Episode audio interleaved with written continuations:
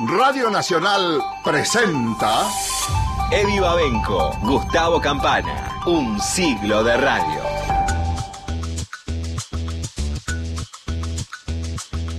Seis de la tarde, tres minutos, ¿cómo están? Bienvenidos. Volvemos a encontrarnos para repasar un siglo de radio, la celebración de estos 100 años de historia de este medio fascinante que empezaron este último 27 de agosto y que van a recorrer todo el año que está por venir. Hoy vamos además a comenzar a recordar el desembarco de una nueva generación en la radio, una nueva generación de voces, lo que eran los pibes de mediados de los 70 y principios de los 80 que parieron sus propias revoluciones sin pedir permiso. Estamos con Pato Schulz en la producción, Matías Arreceigor que está en la operación técnica y en línea con nosotros el maestro Gustavo Campana. Bienvenido Gustavo, ¿cómo estás? Hola ¿cómo va? La radio, ¿cómo están? Bien, bien, qué bueno escucharte, qué bueno tenerte una vez más acá en el domingo. Decíamos, empezamos hoy a recorrer una historia de renovación del medio muy potente, muy interesante, que empezó de alguna forma a mediados de los 70 y que nos va a llevar este programa y el próximo.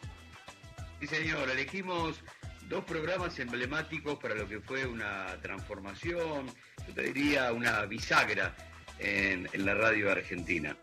Tiene que ver con Anticipos, estamos hablando de 1981 por Radio Continental, Aliberti Daunes, una dupla que, que, sigue indestructible, dando vueltas por el dial, y Anticipo fue padre de Sin Anestesia a principios de, los 80, ya en la, la, primavera democrática en Radio Belgrano, esa enorme revolución de Divinsky y compañía, y después se transformó en protagonista por Splendid, bueno, y todas las etapas que tuvo marca de radio hay para mí una enorme semilla que fue Anticipos, un programa que todavía con la dictadura de pie comenzó a plantear algunas cosas y se dieron algunos fenómenos como oyentes en Buenos Aires grabando en cassette para exiliados y mandando a Europa. Bueno, mirá, parece que se abrió una ventanita y hay algunos que están diciendo ciertas cosas que esperaron casi siete años. Y después nos vamos a meter con Omar Serazuolo y con el tren fantasma porque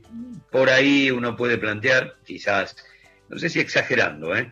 que todos los que han hecho FM a partir del tren fantasma son salieris del tren fantasma, de aquella enorme creación de Morano que le puso voz Omar Serazuolo. Entonces, esas dos grandes revoluciones son las que van a pasar en estos dos domingos por un siglo de radio y por supuesto, como lo inauguramos el domingo pasado, Vamos a hablar con compañeros de Radio Nacional para que cuenten su historia de vida frente al micrófono, su tiempo en Radio Nacional. Esta es la propuesta, Edri. Muy bien, vamos a hablar en un ratito nada más. Tenemos a Jorge Cacho Marcetti ¿sí? que trabajó acá en, en, en el RA1 y, y, que terminó trabajando en Nacional Córdoba, con él vamos a hablar, y más tarde con el Nene Ábalos, desde Nacional Mendoza. La verdad que dos lujos que nos vamos a dar también en esta tarde. Gustavo, se pone en marcha otra vez otro viaje por este siglo de radio, como decís vos, el homenaje a la palabra a través de estas dos horas de radio, como todos los domingos, ustedes saben, entre las 6 de la tarde y las 8 de la noche, por AM 870. Primero, una especie de muestra gratis, un adelanto, ¿no? De esto que, que estabas contando vos. Claro, como para ver cómo sonaba. Anticipos, si por ahí nos está escuchando alguien tan joven que quiere descubrir o algún veterano que quiere recordar. Y este fragmento estos segundos corresponden a un programa muy especial, que es el del 29 de octubre de 1983. Faltaban 24 horas para ir a votar después de 10 años en la República Argentina.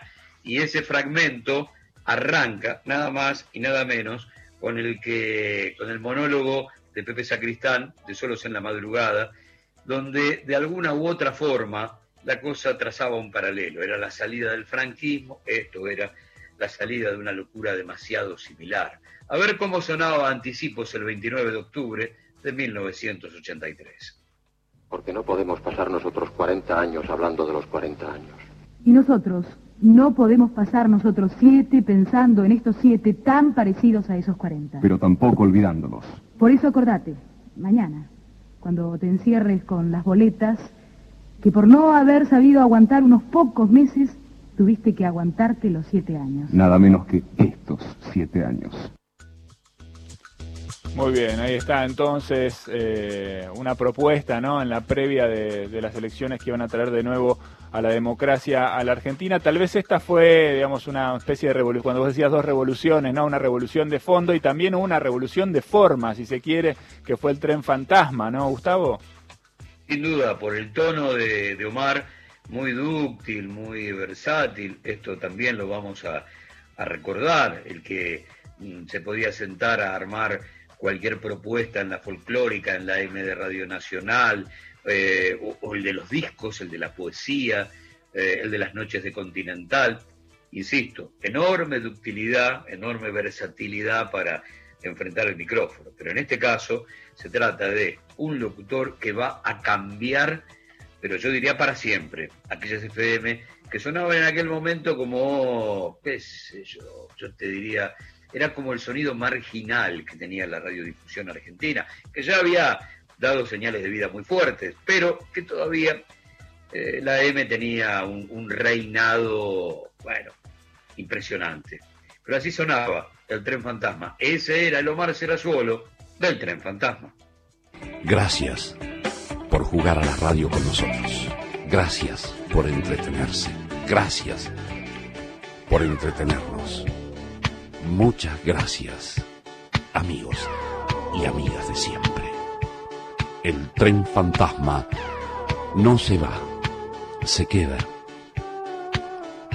El tren fantasma está, no estuvo, no estará, está en el mientras tanto.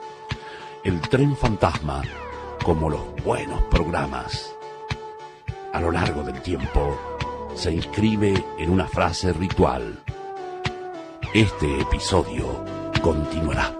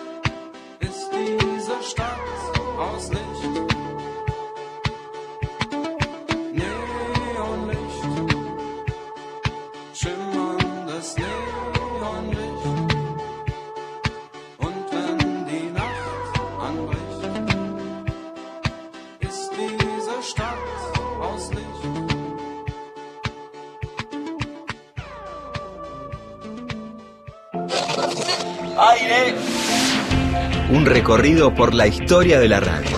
100 años de programas, sonidos, entrevistas. Un siglo de radio. Con Eddie Babenco y Gustavo Campana.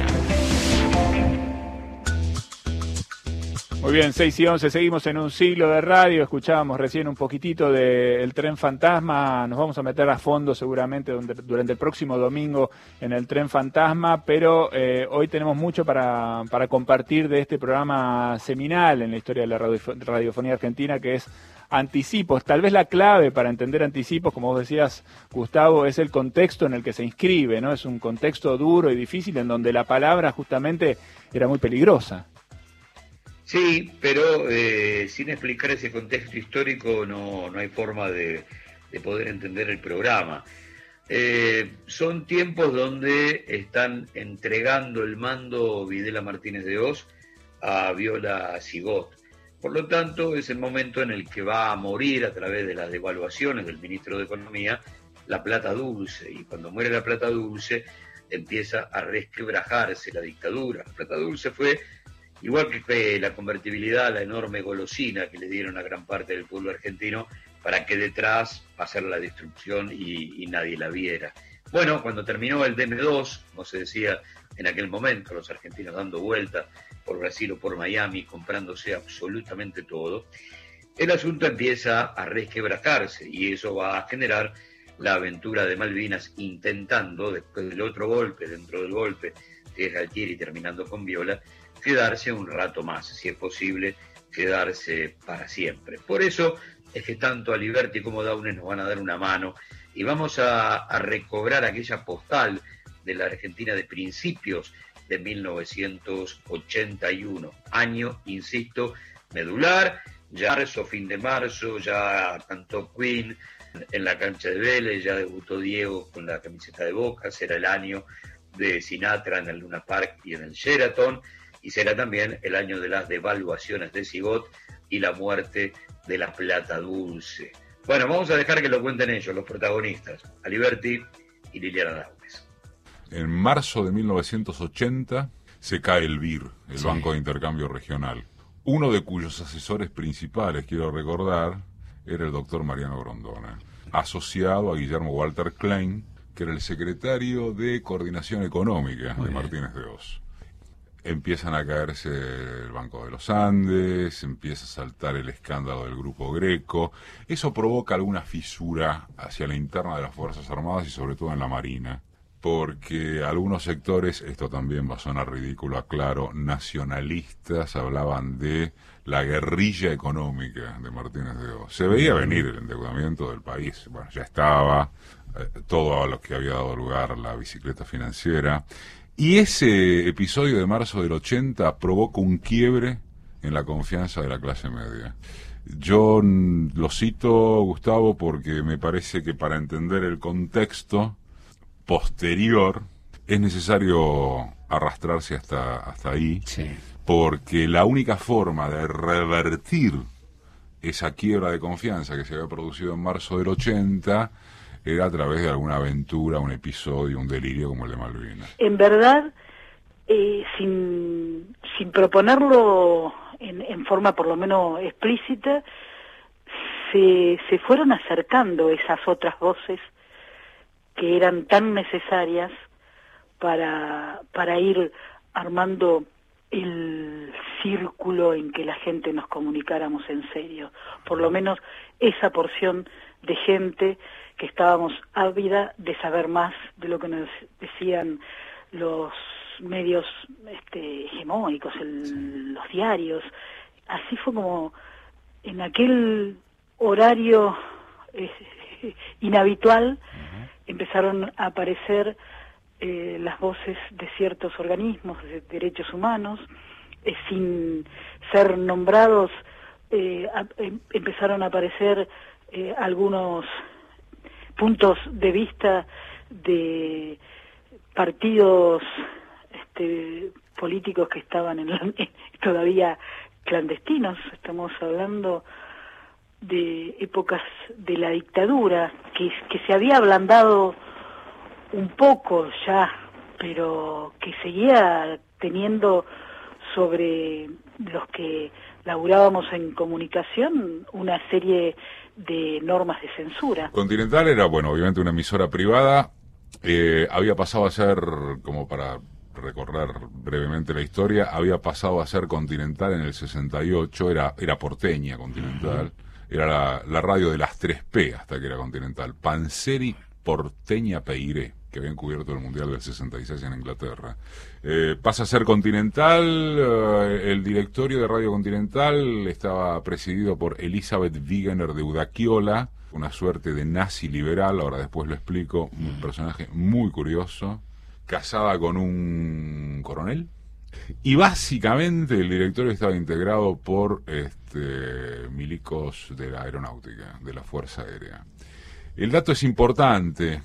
Eh, para completarlo, eh, había una agencia de producción que era Prodas, Productores Asociados.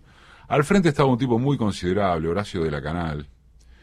La verdad es que Continental es muy difícil de explicar por lo menos en términos este, breves o, sencillos, porque al revés de Rivadavia, eh, en manos de los eh, Morano, digamos, y de la, y de la, este, y de la tradición histórica de que venía desde el, desde el desarrollismo, si querés, eh, al revés de Mitre, en fin, al revés de las otras emisoras, Continental tenía unos márgenes de libertad en su funcionamiento que yo creo que partían de algo que era Udaquiola siempre decía, a mí me gusta la radio con pimienta. Y además era una mina que se le plantaba a los milicos. A mí me consta que a mí me defendió varias veces cuando le pidieron mi cabeza. Recuerdo que habíamos hecho un programa que se llamaba Estaciones y que lo prohibieron los milicos porque la poesía les, les daba mal olor, eh, les parecía lo que es en realidad, subversiva. La traída de Sinatra, que canta en el Sheraton, el costo de la entrada, es un cierto cimbronazo, eh, es sentido un escupitajo por cierta parte de la clase media repentinamente bien pensante del momento. Continuamos en Un siglo de radio con Eddie Babenco y Gustavo Campana por Nacional. Muy bien, escuchamos las voces de Eduardo Aliberti, de Liliana Daunes, poniendo un poquito en contexto, ¿no? El, programa Anticipos, qué es lo que pasaba, en qué radio se inscribía, cuál era la gente que tenían alrededor, qué, estaba pasando en ese en ese momento y hay todavía más cosas para contar de, esta especie de prehistoria que tienen un poco que ver con la censura, ¿no, Gustavo?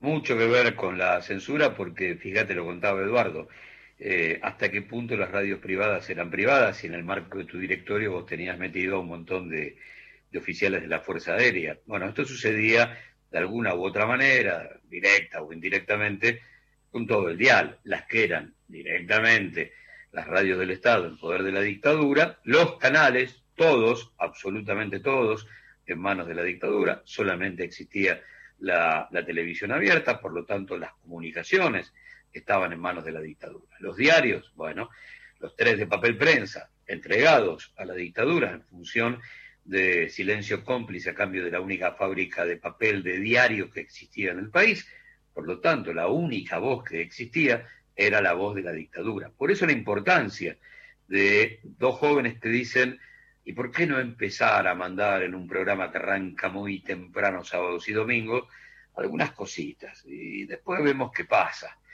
ya había un gran antecedente, que era la revista Humor, parida antes del arranque del Mundial en junio de 1978. Y ya para el 81, Humor era un enorme fenómeno de ventas, porque te podrás imaginar que el establishment no ponía un banco de publicidad en Humor, y Humor se sostenía por el precio de tapa.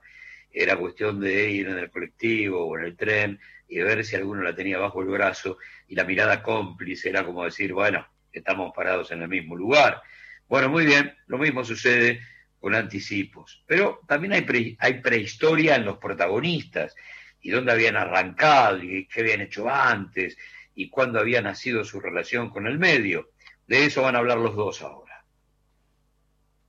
En el 78, eh, Panzeri muere, muere, en marzo de ese año, si no me equivoco, y había sido durísimo contra la realización del Mundial. Eh, en el 78 yo había comprado un espacio en Radio El Mundo. Conformaban Mundo Mitre Antártida, el mismo corpus ahí en Maipú 555, donde ahora está Radio Nacional. Y yo en Antártida yo tenía un programa desde mi segundo año de locución con otros tres compañeros en la Siberia los lunes de 0 a 1, donde también decíamos algunas cositas. Habíamos comprado un espacio los sábados de 18 a 21, el programa se llamaba El Día Más Lindo del Mundo. Y yo venía crítico ya en el 78. A la par estaba mi laburo en Continental. Eh, la asesora, había un cargo de asesora literaria en Radio El Mundo, Dora Cuadros, una fascista de un tamaño, esposa de un marino. Vos tenías que presentar 48 horas antes, o sea, los jueves, la lista de temas este, que ibas a difundir de temas musicales. Ahí me mandé una vez una picardía para que se tenga idea de la época. Lo que pasa es que contado ahora suena más ridículo que impactante, ¿no? Tal vez. Vos elevabas la lista tipeada y ponías y, elevabas tres eh, presentabas tres columnas. Eh, nombre del tema, autor e intérprete. Y yo me mandé esta. Puse Tío Alberto, en la columna, en la columna del autor, en vez de J.M. Serrat, puse L.M. Serra. y en la columna de intérprete L.M. Serra. Y salió Tío Alberto al aire. Me llamaron el lunes. Salió Serrat más que Tío Alberto. Me llamaron el lunes y me dijeron el espacio se compra. Y yo, pero usted la próxima semana no está al aire. La próxima vez que haga esto, bla, bla, bla. Ya la cosa venía pesada.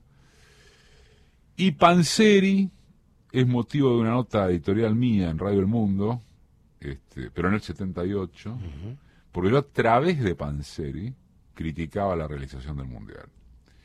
Y un día viene eh, Mario Burgueño, periodista, eh, operador de Radio Nacional, siempre nos acordamos de eso también, como la anécdota que te conté con Cazón en el comando en jefe, me dice, escúchame, arriba están diciendo que los sábados a la tarde hay un zurdo.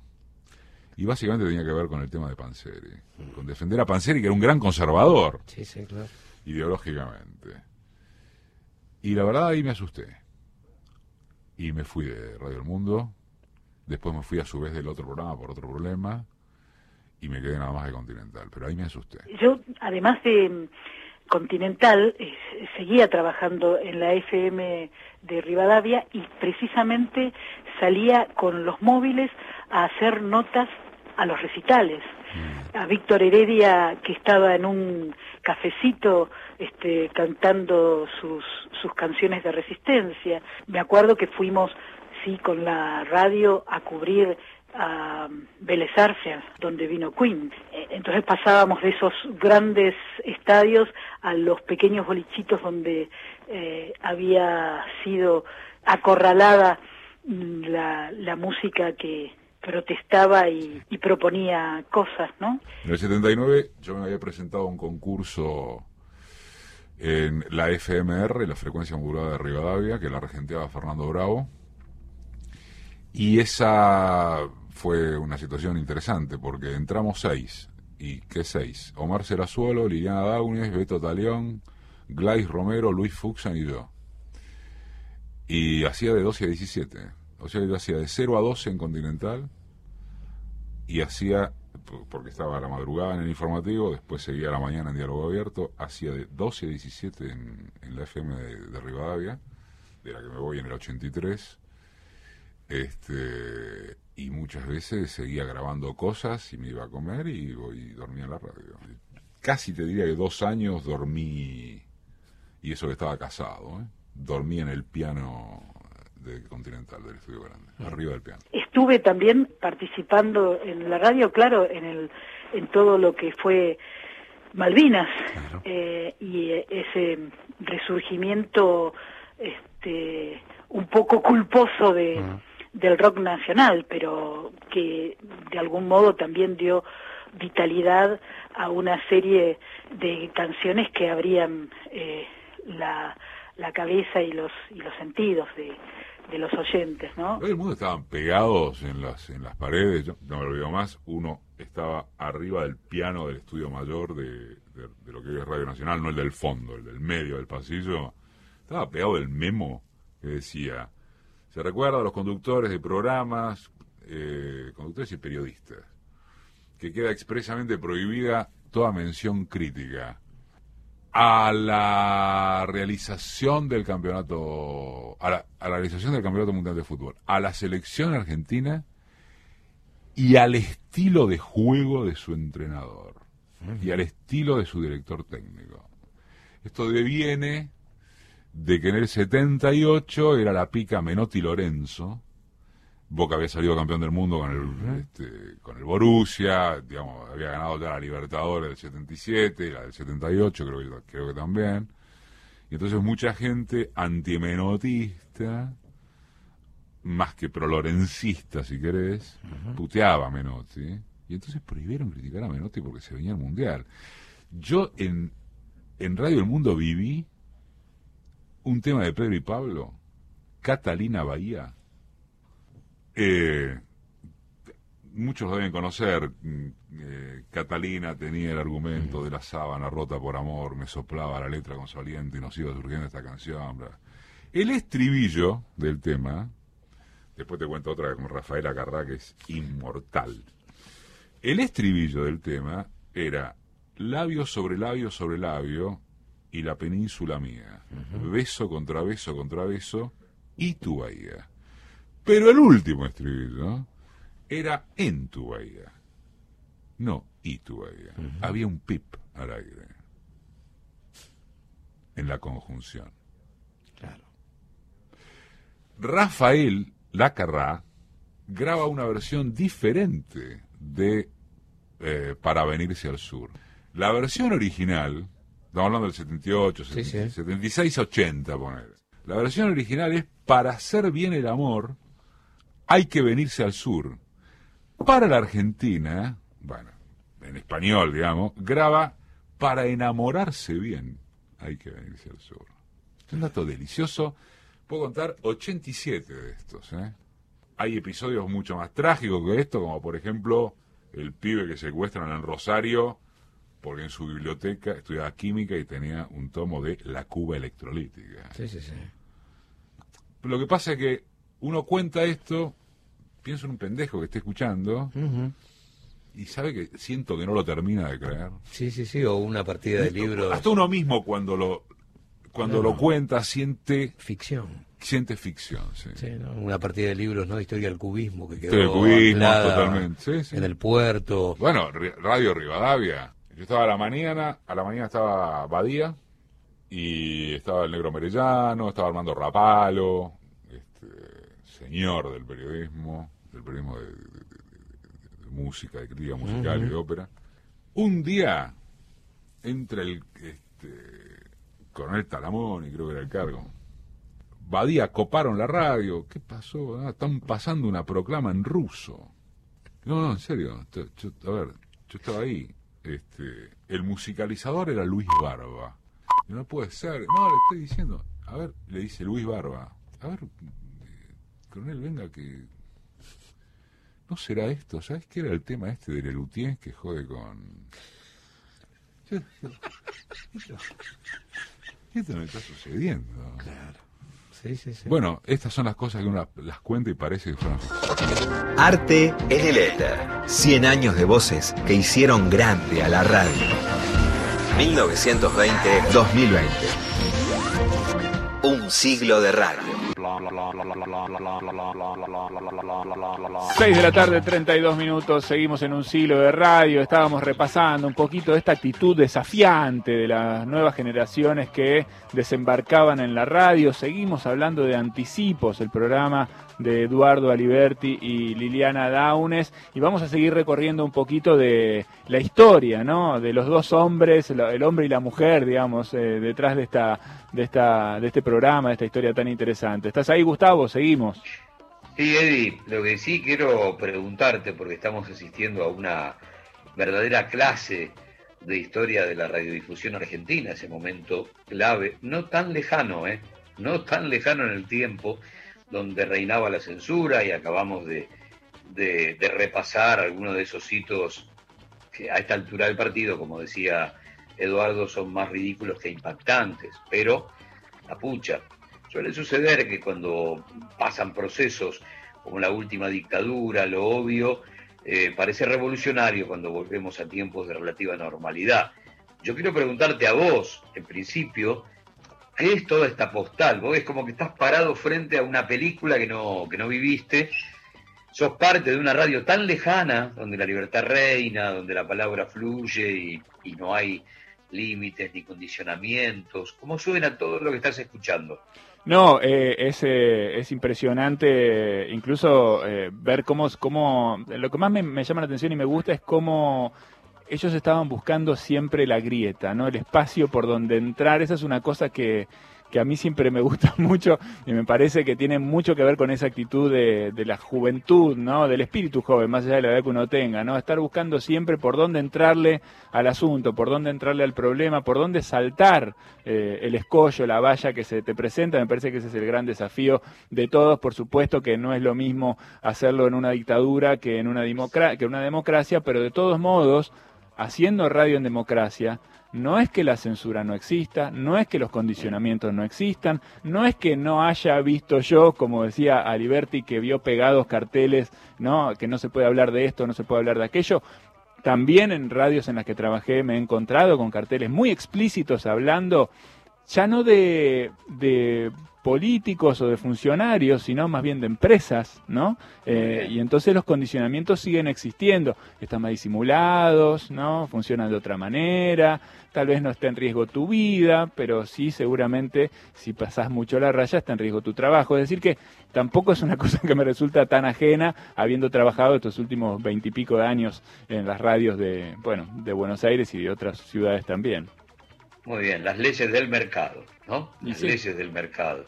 Bueno, yo no quiero pasar por alto eh, algo que planteaba Liberty y que para mí es muy fuerte. Eh, imagínate un, casting de locutores en la FM de Radio Rivadavia y eligen a Luis Fuxan, a Eduardo, a Beto Talión, a Omar Serazuelo, a Gladys Romero, una de las más grandes voces que yo escuché entre la década del 80 y el 90, y a Liliana Daunes. Los seis entran juntos a la FM de Rivadavia. La verdad, debe haber sido un momento histórico si uno, eh, si tuviéramos la posibilidad de hacer una fila con todos los castings de la historia, este debe haber sido único, singular, impresionante. Bueno, nos siguen contando parte de la prehistoria del programa y, quiénes fueron ellos a partir de 1981. Liberty va a decir algo así como, bueno, yo soy a Liberty a partir anticipo, pero ya era, ya era alguien importante antes. Y Liliana va a recordar cómo en ese momento abre el arcón de la música olvidada, de la música censurada, de la música prohibida, y, y empieza a encontrar cosas. Pero esencialmente se transforma en vehículo de lo que no conocíamos de la música latinoamericana. Y va a, plantear como hito este, haber traído por primera vez en ese momento Maldición de Malinche, Amparo Ochoa. Eh, a veces jugamos con que la radio es la banda de sonido de nuestra vida y yo estoy hablando de ese momento de la vida de cada uno de nosotros. Eso de empezar a escuchar a Amparo Ochoa y decir, ¿y esto dónde estaba? Anticipos, a Liberty, Liliana Daunes. A Liberty este, fui con anticipos. Pero mi nombre en el medio como lector de informativo y como buen redactor, y mi nombre hacia la interna de Continental había pasado a tener cierta preponderancia a partir del 77, 78, porque cuando yo me recibo de locutor empiezo a trabajar enseguida en la madrugada de Continental habíamos ido a pedir laburo junto con Luis Fuxan, que después fue voz comercial de Continental y de Canal 13, y yo quedé en el informativo. Pudo haber sido al revés y no sé cómo da la ucronía. Este, yo escribía muy bien informativo, de hecho me encanta seguir haciéndolo, y los leía muy bien y trabajaba muy bien las pausas este, y demás. Y te digo lo de la interna de Continental, porque yo quedé como, conductor virtual, nunca pedí una suplencia, laburaba una bestia la madrugada, entraba, entraba a las cero. Y de seis a. Perdón, de siete a nueve iba dos en la noticia con Magdalena y Silvio Uberman. Cuando ellos venían para la radio, venían escuchando el informativo que yo conducía. Y entonces empezó a pasar que cuando ellos viajaban, por ejemplo en el 79 fue el primer vuelo transpolar, Argentina, este, Oakland, pedían que yo los reemplazara. De manera que a mis 22 años, en el 78, de pronto yo hacía dos en la noticia con Magdalena, ¿entendés? O con el gordo Uberman. Y ahí yo me hice un nombre muy fuerte adentro de la radio y empecé a tener un cierto nombre hacia afuera. Y en el 80, Raúl Calviño, enorme locutor, tiene, pasa a tener un programa los sábados a la mañana, semanario continental, y pide que yo sea no su comentarista político, casi ni existía ese término, esa figura, pero sí su flayero, su, su, interlocutor. Y ahí yo paso a tener un papel muy destacado, no como par de Calviño, pero así como coequiper informativo, llamémosle. Y yo comencé a, a buscar esas músicas que ya no se escuchaban eh, y, de a poquito ir este, colando una, otra, no había este, un ida y vuelta con las autoridades que me dijeran que, que, por ahí no, así que seguí buscando, tuve la, la, la posibilidad en ese momento de viajar al exterior y ahí encontrarme con un material riquísimo de música de, de toda nuestra América que aquí no se escuchaba. Y este me acuerdo que había comprado cassettes en aquellos en aquellos tiempos este, y los había puesto uno al lado del otro en el suelo antes de acomodarlos en la valija el bolso y una amiga eh, española me dice ¿cuántos metros te has comprado Liliana? porque este, sin saber de qué se trataba lo, lo midió por metros y fue así que me traje un material maravilloso eh, entre ellos Amparo Ochoa con su maldición de Malinche, que fue en ese momento una complicidad directa con la gente. Inmediatamente nos lo empezó a, pedir y cada tanto volvíamos a pasarlo, pero además empezamos a pasar a tantos compañeros y compañeras cantantes que habían sido negados por por la dictadura, censurados, ¿no? La traída de Sinatra, que canta en el Sheraton, el costo de la entrada, es un cierto cimbronazo, eh, es sentido un escupitajo por cierta parte de la clase media repentinamente bien pensante del momento. De 1920 a 2020, un siglo de radio. Con Eddie Babenco y Gustavo Campana, por Nacional la radio pública.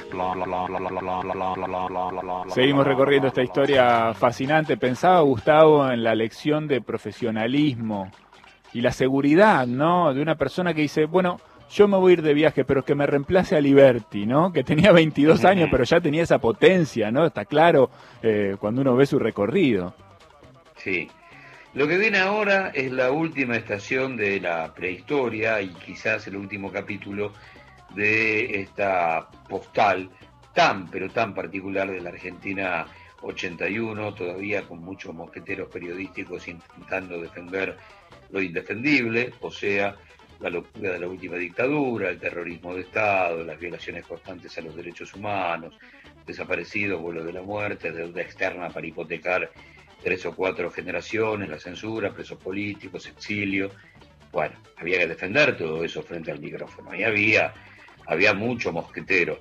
Lo que viene ahora es un Eduardo Liberti contándote algunas anécdotas que son también, así como escuchábamos antes a Eduardo contando historias de la censura musical, ahora es el periodismo el que se sienta en el banquillo de los acusados. Burone, yo creo que es el tipo más de derecha que conocí en mi vida, ¿no? Más, más, más cipayamente de derecha, además. Un muy buen, estas cosas pasan. Muy buena persona. Este, y vos sabés que esa Laudaquiola, a quien se le ocurre que en el programa de Burone de la tarde, que iba de 15 a 18, yo tuviera mi espacio a las 17 para decir exactamente todo lo contrario de lo que decía Burone. Burone de pronto terminaba de hacer su nota editorial o su comentario, no hacía editorial. Y aparecía yo muchas veces diciendo exactamente a las 5 a las 5 de la tarde, diciendo exactamente lo contrario de lo que el tipo decía. Nunca nos cruzamos, por aparte yo no quería cruzarme. Eh, pero era como una suerte de isla, y eso se le ocurrió a la Udaquiola. Eso se le ocurrió a la... Por eso te digo, una mina muy, muy, muy extraña. Me llamaba, me, solía llamar este, seguido al despacho, no, no para putearme. Yo me acuerdo una charla también para que, para que, para que te des una idea y entiendas, bueno, y entienda la gente. Un día me llama porque yo era muy crítico del tema de la, en particular, a veces ahí, hay, ese es un tema muy interesante respecto de por dónde podías colarte. Eh, yo me colaba dándole muy duro a la circular 1050 del Banco Central, que había sido la eh, inserción del sistema francés o alemán en el, en el tema de la financiarización de los créditos por el cual primero pagabas muchos intereses. Bueno, el, viejo tema de cuanto más pagabas, más debía, que se le atribuye a los Kirchner para haberse hecho ricos en Santa Cruz y qué sé yo. Y un día me llama Ludaquiola y me dice, ¿cómo es este tema de la 1050, de los créditos? Había una nube, ¿entendés? Su, cabeza se dividía en derrota de la subversión, este, con AREPA, Comisión Nacional de Responsabilidad Patrimonial, que hacía la CAL, que era la Comisión de Asesoramiento Legislativo que reemplazaba al Congreso con tres o cuatro milicos, pero del resto. Porque a mí me dicen, ¿eh? me dicen, a mí me dicen, usted tiene un zurdo ahí en la radio. Yo, yo les digo, me lo recuerdo, mira, como si fuera ahora. No, no, yo les digo, Aliberti no es zurdo, en todo caso puede estar confundido en alguna, alguna cosa. No me lo olvido en mi vida. Y la tipa me defendía. La tipa me defendía, este, porque le gustaba la pimienta. Ella sin pimienta no entendía la radio. Y de hecho, Prodas, productores asociados de la canal, también había tenido una actitud y, una serie de propuestas que el resto de las radios no tenían. Por ejemplo, en el 80, Arguindegui, con H, este, el de Arguindegui con Martínez de Oz, el, de la casa, eh, llama al diálogo político, todo un verso. Convoca a la multipartidaria, Balbín, este, bueno, Frondizi, Allende. Eh, por la democracia cristiana no, no, era sueldo, no me acuerdo que Alamouni, creo, no me acuerdo muy bien, pero bueno. Este, Beatle, por el PJ. Y Continental, en paralelo a que convoca el diálogo político, al verso ese, y de la canal inventa con la anuencia de Udaquiola Diálogo Abierto, un programa de la mañana del 80, que es donde de hecho yo empiezo a hacer mis primeros flashes, con, bueno, Jorge Bacari en la conducción y Osiris Troyani, Raúl Urtiz Verega, Carlos Juvenal, Horacio de Dios, Marta Baines como eco, un elenco de la puta madre, este, en términos de nombres y en algunos casos de periodistas de una estatura magnificente, como el caso de Osiris.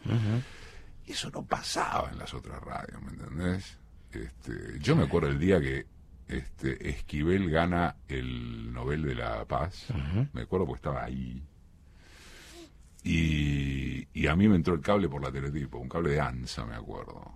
Y lo llevaba, lo llevé a la mesa. Claro entonces Urtiz Berea, enloquecido, empieza fuera del micrófono. Esto no puede ser, no hay que ver esta noticia. Hay que romper relaciones con Suecia. Troyani lo para y le dice, Raúl, el premio Nobel de la Paz lo da el Parlamento noruego. No importa entonces, Berea, rompamos relaciones con Noruega también. Bueno, y después al aire, cuando yo di el flash, se trenzaron ellos, ¿viste? Eso era impensable para la época. Y te estoy hablando del 80, ni siquiera del 81. ¿Ves? Ahí ya estaba la caída del BIR. Sí. Ya, ya, eh, bueno, vuelvo a usar la palabra, ya había esa grieta por la cual colarse y Osiris también la aprovechaba. ¡Aire! Un recorrido por la historia de la radio. 100 años de programas, sonidos, entrevistas. Un siglo de radio. Con Eddie Babenco y Gustavo Campana.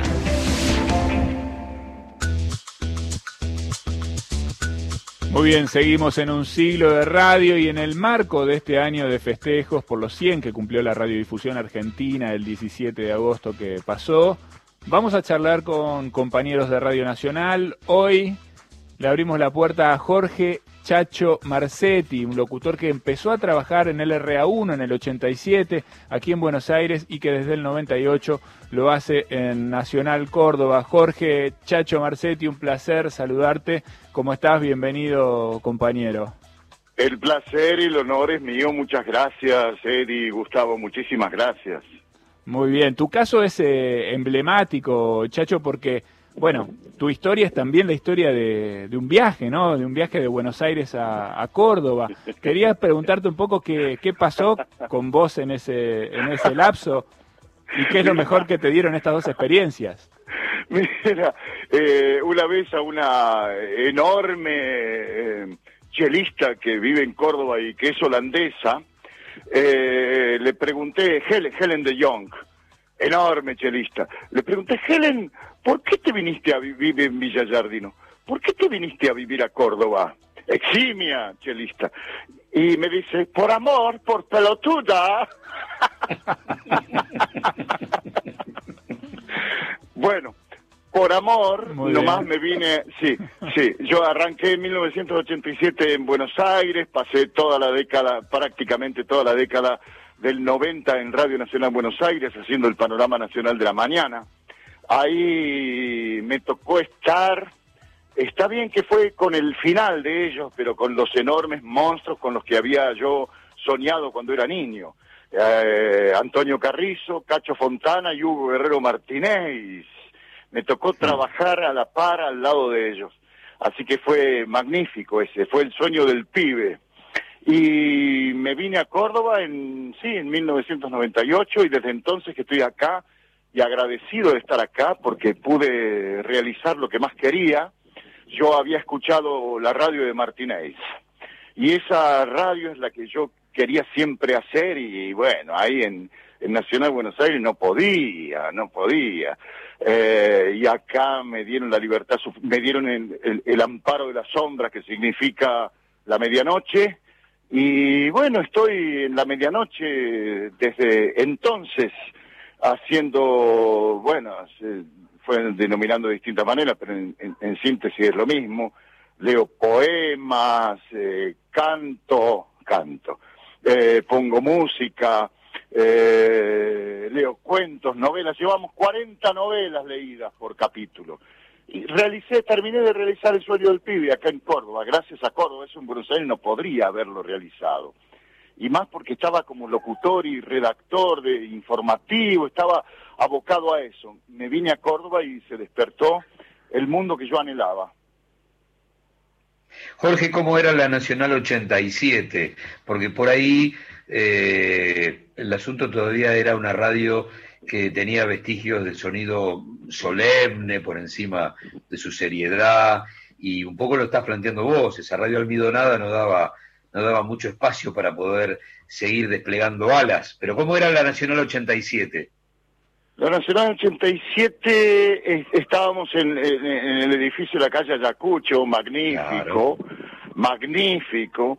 Este, eh, ay, no sé si podré contar. Mira, eh, entro una noche de un no, entro la noche de un domingo a trabajar para empezar el turno de las cero y, el, el periodista que estaba antes que yo estaba tendido en el no podía pasar porque estaba estaba ebrio.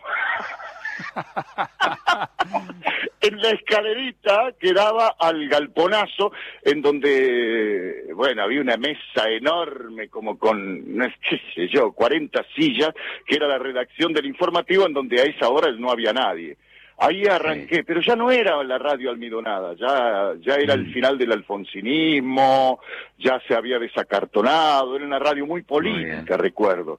Sí, pero yo lo que hacía ahí, con queridos compañeros, eran los boletines, los boletines informativos de la 01, 02, 03, y, la, y los títulos para Mario Portugal, que hacía el programa para toda la mm. cadena nacional en aquellos años a partir de las seis de la mañana.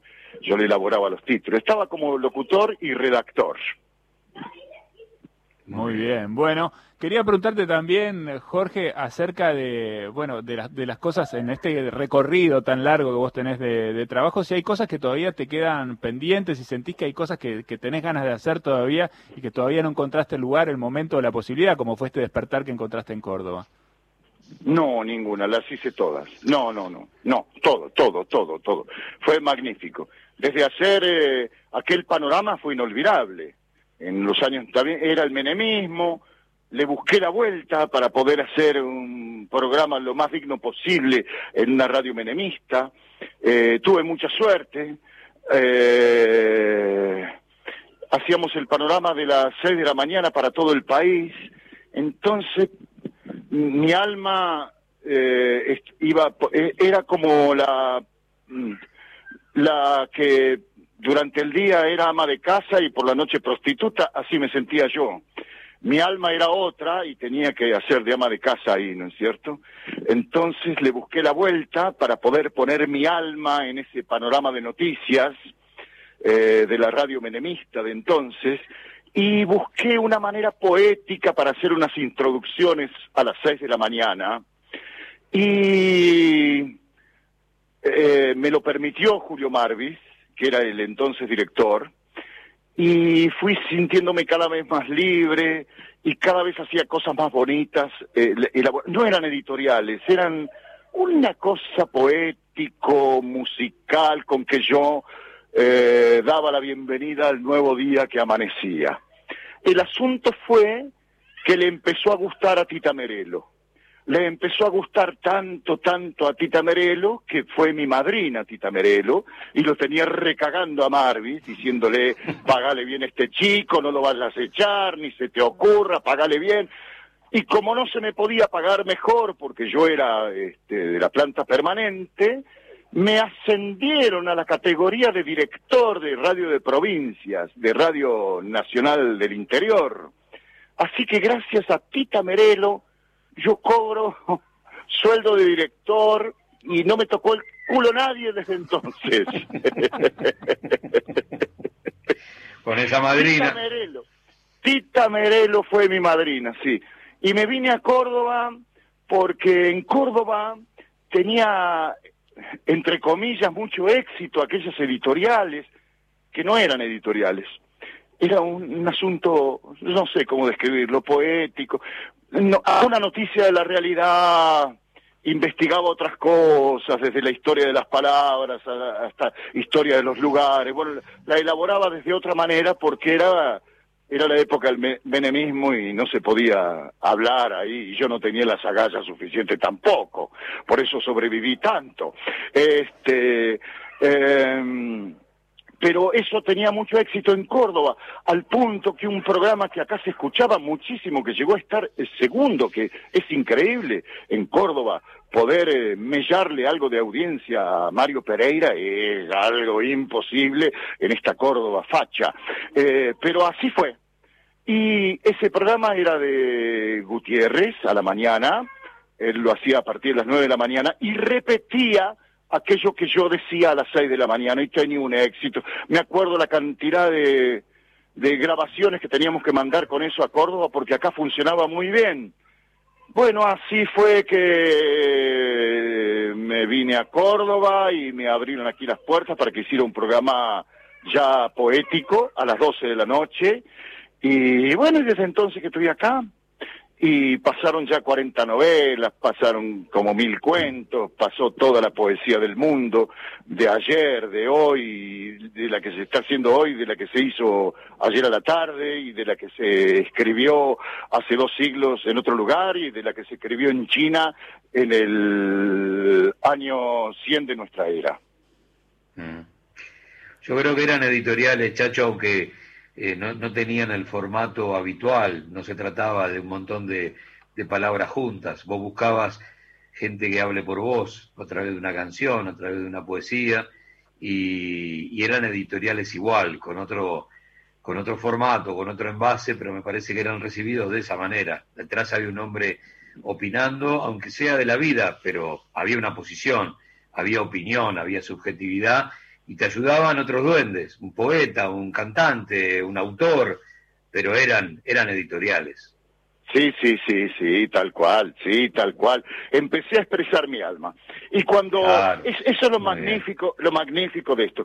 Yo a Radio Nacional le tengo que estar agradecido porque me dio absolutamente todo. Y si lo digo, digo todo, es un decir, parece una abstracción, no, me dio todo. Radio Nacional a mí me dio todo. Eh, todo, todo durante todo el tiempo un eterno agradecido de Radio Nacional y me dio la sanación de mi alma. Yo vivía con constantes depresiones. Eh, eh, eh, bueno, el día que arranqué con aquellas editoriales, llamémosle así, ese día me sané. Cuando pude poner mi alma, mi verdad, empecé a esgrimir mi verdad a, disposición del público oyente. A partir de ahí me sané, a partir de ahí me empecé a sentir bien y empecé a hacer comunicación. Porque la comunicación es fácil. Te tenés que revelar como lo que sos. Donde ocultás algo de lo que en verdad sos, te esquivan el bulto y no te escuchan es así, no podés ponerle miel, no, no hay edulcorante posible, vos te tenés que revelar como lo que sos, y como seas de derecha, seas de izquierda, tengas un alma grande, tengas un alma pequeña, bueno, no hay que jugar con eso, no hay que ser amarrete del alma cuando se trabaja en radio. Cuando se trabaja en radio hay que ser generoso del alma, hay que exponer todo, todo lo que uno es, todos sus conocimientos, y hay que empezar a conocer mucho más porque no, no vale repetir, tenés que, tenés que seguir adelante y no parar nunca, nunca. Así que hay que leer y seguir escuchando, fundamentalmente, que fue lo que hice a lo largo de estos veintipico de años. Eh, no me quedé nunca y seguí siempre trabajando para la radio en el sentido de libros y más libros y más libros para llevar a la radio, y discos y más canciones y más canciones para llevar a la radio. Una belleza. Una belleza.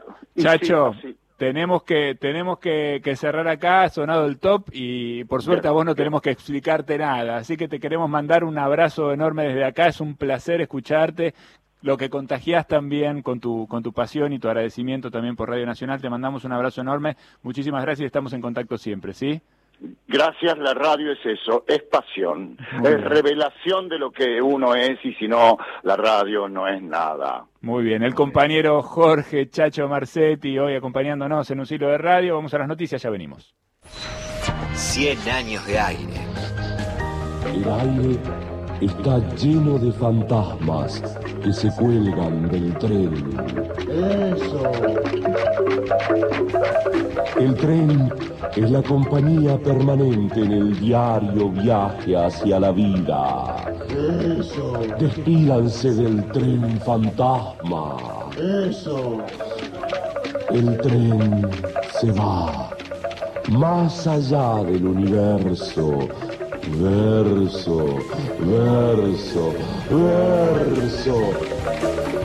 Un siglo de radio por Nacional, la radio pública. 7 de la tarde con 6 minutos, seguimos en un siglo de radio hasta las 20. Recién Chacho Marcetti desde Córdoba nos contaba cómo la relación con los oyentes lo mejoró, ¿no? Lo mejoró. Volvemos ahora a hablar de anticipos, Gustavo Campana, con Aliberti Daunes y un poco también del vínculo con sus oyentes, ¿no? Sí, señor, pero antes, déjame un par de disparadores. Eh, nosotros, oyentes de eh, la salida con la tanda del informativo, los últimos dos datos que aparecieron fueron Liliana Daunes haciendo el institucional, volvamos a escucharnos, y estamos contando una historia de ella misma hace 39 años. Primer dato. Y el segundo, Víctor Hugo y, su regreso a, Radio Nacional, en este caso por primera vez para, para el fútbol, y Víctor Hugo llega a la República Argentina para quedarse definitivamente en febrero de 1981, justamente el año en el que nosotros estamos planteando eh, el arranque de esta revolución por AM, que para los programas periodísticos significó eh, contar con, con, anticipos algún día para creer que, bueno, era posible, que, que no todo estaba perdido. Y el oyente fue fundamental. Así como decíamos, el, lector para la revista Humor, el oyente fue fundamental. Te diría que jugó exactamente el mismo rol, el boca a boca, el, che, ¿sabés que hay, hay eh, dos tipos que... Bueno, eso lo hizo el oyente, no lo hizo nadie más. Fue una revolución desde el pie, desde la base, desde abajo. Bueno, ¿qué rol jugaron los oyentes? Lo cuenta Eduardo Liberti, lo cuenta Liliana Daunes cuando a mí me proponen eh, en el 81 empezar a hacer anticipos con Liliana Daunes, el jefe de programación era Jorge Rodríguez, que venía de laburar con Fernando Bravo. Lo que me proponen es un programa de fin de semana, eh, en la acepción más típica del programa de radio de fin de semana, anticipo, adelantar lo que va a pasar en la semana, de ahí el nombre que pusieron ellos, la cartelera cinematográfica, este, la fecha de fútbol, etcétera. Yo tengo ahí la habilidad de decir acá hay un filtro para colarse, este, que era esta cosa de la, de la cierta división milica entre halcones y palomas. Y empiezo a hacer al toque cuestionamiento, duro para la época, digamos. Me, supe colar por ahí con la ventaja, esto es una ironía insondable o no tanto, de que al toque, este, estando yo en otra radio, porque él estaba en Mitre, conducía la mañana, me elogia Neustad. Hay un tipo que está ahora a la mañana en Continental, los sábados y domingos, de voz gruesa, no sé, una cosa así, dijo, yo me quedé eso. Pero ¿por qué te cuento esto? Porque el directorio de eh, Continental expresaba la división que te cité entre halcones y palomas. entre quienes querían volver a fidelizar y quienes pensaban en una salida más blanda del proceso. Y uno se sabe colar por ahí. La Audaquiola juega un papel, yo te diría que eh, de, intermediaria, de mediadora entre esos dos sectores, por lo, por lo que conozco. Pero lo cierto, para usar una palabra últimamente desgraciada por, por, quien la usufructúa o por quien la este, perpetra, es que eh, hubo una grieta. Y uno se supo colar por esa grieta. Más episodios artísticos, este, estético, auditivo, del tipo de estar con una mina como con la voz de Liliana, este, una entrevistadora como Marilesta yo. Lo primero fue Silvia Puente, en verdad. De manera que se conjugaron los astros. Un programa que iban a hacer unos jóvenes en la mañana, casi madrugada de los fines de semana, donde no importaba demasiado el aire. en, realidad fue como un, un regalito que nos entregaron en las manos a, a dos realmente muchachos muy jóvenes, Eduardo y yo, que teníamos muchas ganas de hacer radio, que veníamos con la experiencia de esta FM donde eh, se hablaba poco, eh, se escuchaba mucha, mucha música. Eduardo ya tenía la, experiencia de los noticieros, ¿no? Pero eh, yo venía con la carga de la poesía a esos encuentros de la madrugada donde a lo mejor no cabía tanto y me habían pedido a mí como mujer que era y el concepto de la época, este, cultura patriarcal que aún no se ha ido del todo, vos hacés la parte rosa. Una oyente un día nos llevó una torta de regalo, se llamaba La Negra Borjó, así la recuerdo, la señora de Borjó, este, una torta de regalo. Y nos eh, propuso, en realidad nos, nos este, tiró una, una propuesta muy interesante que fue, ¿por qué no leen la Constitución. Y si llegan al artículo 14 bis, yo vengo y les, porque nos había gustado mucho la torta, yo vengo y les traigo una torta de chocolate que me sale mucho más rica que esta. Y bueno, la verdad que fue maravilloso que ella nos haya hecho esa propuesta porque nosotros la tomamos y comenzamos a leer cada día uno o dos artículos de la Constitución cuando todavía la Constitución no estaba vigente. Nos dio una fuerza tremenda, digamos, porque fue sentir que no que no estábamos solos, que teníamos a nuestras espaldas gente que nos iba que iba a responder por, por nosotros de algún modo ante este las autoridades de la radio si en algún caso nos este, dijesen algo en especial. En realidad se trabajó con, con bastante, yo no diría libertad, porque teníamos este, todavía eh, la, la, la, la, cultura de la dictadura marcándonos las espaldas todo el tiempo, ¿no? Pero, este, como, como éramos este, jóvenes que habíamos eh, tomado ese desafío con mucha seriedad, el de tratar de acercar y, multiplicar esas otras voces, este, lo fuimos lo fuimos haciendo y quizá también sea por esa por eso mismo que antes vos me, me, preguntabas respecto a esas puertas que se abrían en la propia radio habría este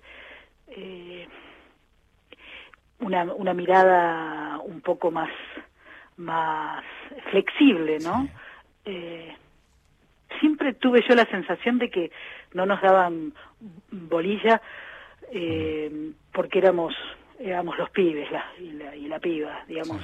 Este que no que, que empezaron a escuchar el programa cuando cuando ya empezó a circular esto, cuando ya otras gentes empezaron a, a, a darse este por, por a, acercarse a la radio, a pedir por nosotros, a buscarnos para que participemos en, en, en, tal actividad. este, me parece que ahí empezaron como a darse cuenta que no estábamos haciendo solo un programa de lectura de diarios. Un mundo de sonidos y palabras. Un siglo de radio con Eddie Babenco y Gustavo Campana por la radio pública.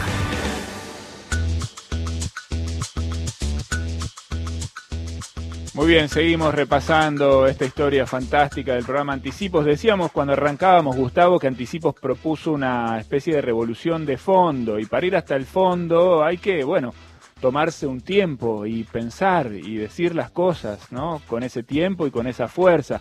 Esos editoriales de Aliberti que nacieron eh, en anticipo son hoy, podemos decir, una marca de radio, ¿no?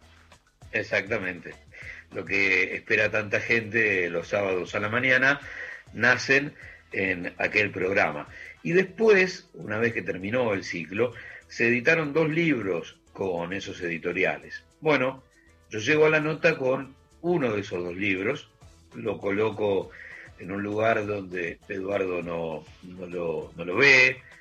Y en el momento de esta, de esta pregunta, lo que hago es, mira, tengo este libro y me gustaría que abras y, y leas directamente cualquiera. No te hagas problema, te lo garantizo. Vas a encontrar el mismo tipo de siempre. Y un poco este bloque tiene que ver con 39 años después, vamos a encontrarnos con los mismos por suerte, exactamente con los mismos. Entonces, Eduardo abrió y se encontró con el editorial del 11 de julio de 1982, Deuda Externa. Y te juro que lo puede decir mañana, ¿eh?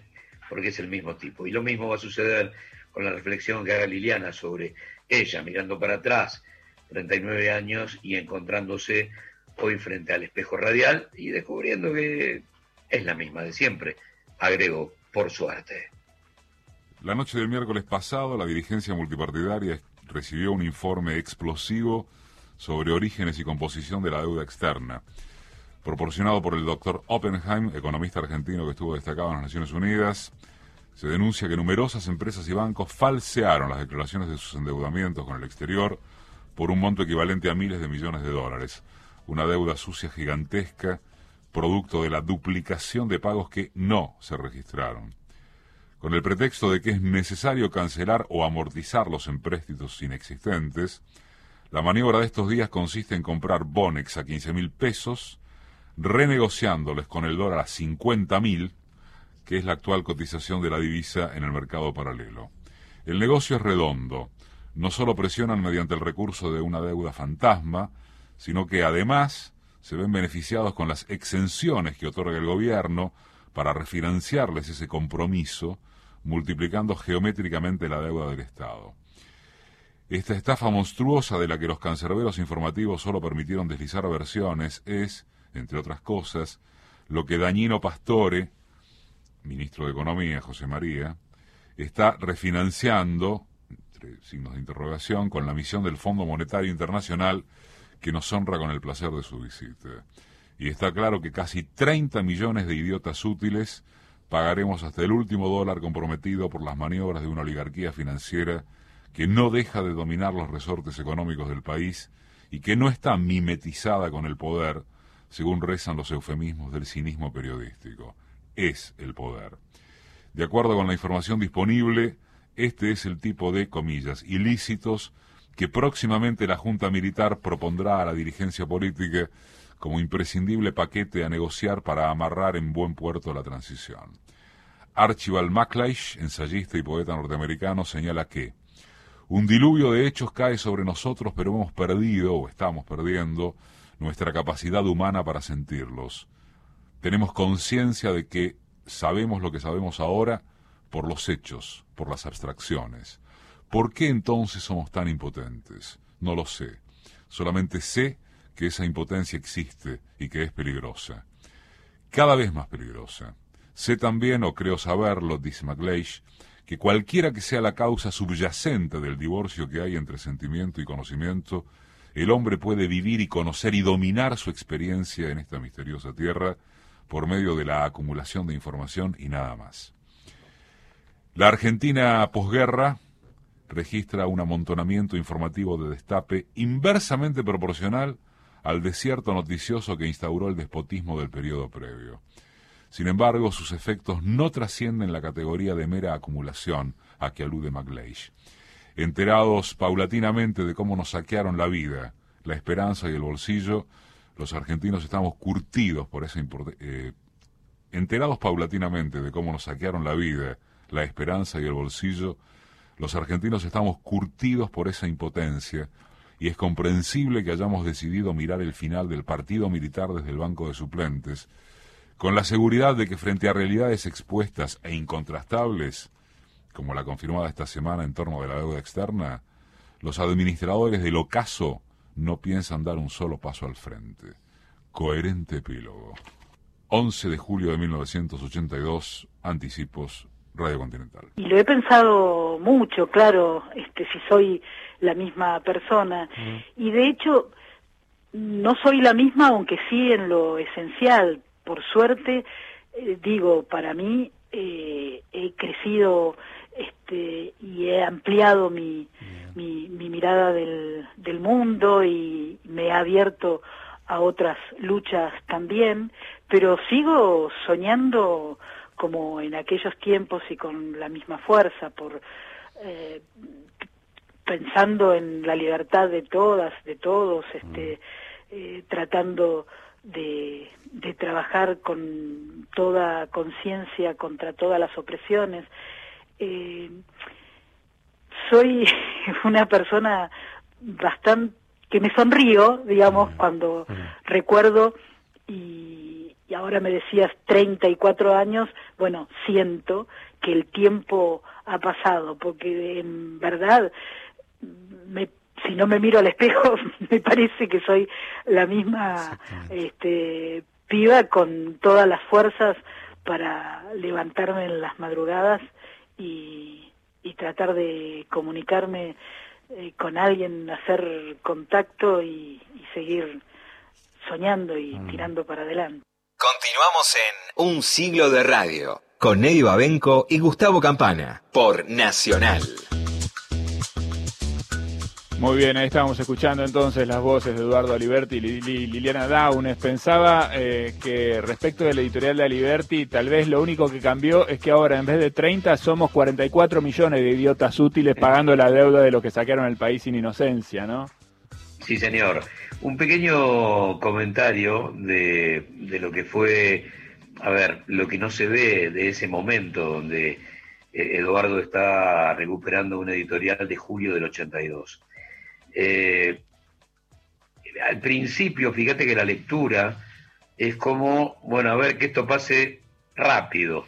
No sé qué es lo que voy a leer, no sé con qué parte de mí mismo me voy a encontrar. Pero a medida que ese editorial le devuelve a Eduardo una respuesta positiva, el tono empieza a ser cada vez más profundo, la palabra eh, tiene un recorrido más lento, la desgusta y termina muy contento cuando eh, el editorial le entrega eh, una Liberty auténtico, ¿no? Porque estaba leyendo por primera vez y a, primera lectura algo escrito hacía demasiado tiempo y además con el contenido político de, del momento, es el post-Malvinas, pero es cierto lo que vos planteás, si vos tenés una postura sobre la deuda externa, que no es más que cómo financiamos millones y millones de seres humanos la fiesta o el privilegio de unos pocos, bueno, estamos parados siempre en el mismo lugar, batalla inconclusa que todavía no terminó. Y quiero ir un poquito más atrás sobre el oyente. Eh, yo creo que el, oyente de anticipo, como después fue el de sin anestesia, como lo sigue siendo el oyente de marca, eh, es un oyente que milita la radio. Es un oyente que en el caso de anticipos, ellos lo decían, y hay que poner el despertador y seis y media. Bueno, eh, no sé si el término es militancia radial, pero, pero es algo por el estilo. No, no, no me cabe ninguna duda. Bueno, la dupla sigue junta, cada tanto están haciendo alguna perla radiofónica. Y esto que vamos a escuchar es de 2017, a 100 años del nacimiento de Juan Rulfo, siguen haciendo radio juntos Eduardo Aliberti y Liliana Daunes.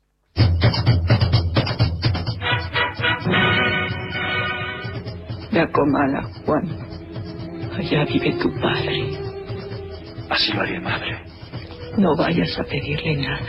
Vine a Comala porque me dijeron que acá vivía mi padre un tal Pedro Páramo. Un tal Pedro Páramo. Mi madre me lo dijo. Mi madre me lo dijo. Y yo le prometí. Y yo le prometí que vendría a verlo en cuanto ella muriera. Le apreté sus Le manos. apreté sus manos en señal de que lo haría, pues ella estaba por morirse y yo en plan de prometerlo todo.